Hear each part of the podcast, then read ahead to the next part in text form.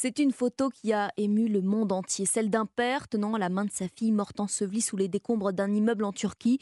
Il raconte aujourd'hui l'élan de solidarité autour de lui et sa famille, le symbole d'un désastre, un double séisme qui a tué au moins 44 000 personnes il y a trois semaines, jour pour jour. Depuis, les opérations de sauvetage ont laissé place au nettoyage des gravats. Rémi Trio, correspondant d'Europe 1 en Turquie. Plus de 150 000 bâtiments détruits ou si endommagés qu'ils doivent être rasés, la Turquie n'en finit pas de réaliser l'ampleur des dégâts. D'après les autorités turques, plus de 2 millions de sinistrés se sont réfugiés hors des provinces dévastées par le tremblement de terre. Les villes les plus touchées, comme Antioche, se sont changées en villes fantômes. Entre les ruines, il ne reste que des patrouilles de soldats et de derniers habitants qui ne veulent ou ne peuvent partir. Ils survivent sous des tentes ou dans leur voiture dans des conditions très précaires.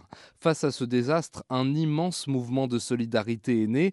Les Turcs collectent de l'argent et des vivres pour pallier aux carences de l'État, car le gouvernement de Recep Tayyip Erdogan est très fragilisé. Le président turc voudrait bien enjamber cette séquence en se projetant dans la reconstruction à l'horizon 2024 mais tous les corps n'ont pas encore été tirés des gravats et Recep Tayyip Erdogan devrait remettre son mandat en jeu en mai ou en juin prochain. Rémi Trio, correspondant d'Europe 1 en Turquie, gouvernement d'émission. C'est d'ailleurs le message scandé hier soir par des supporters de foot dans un stade de Turquie.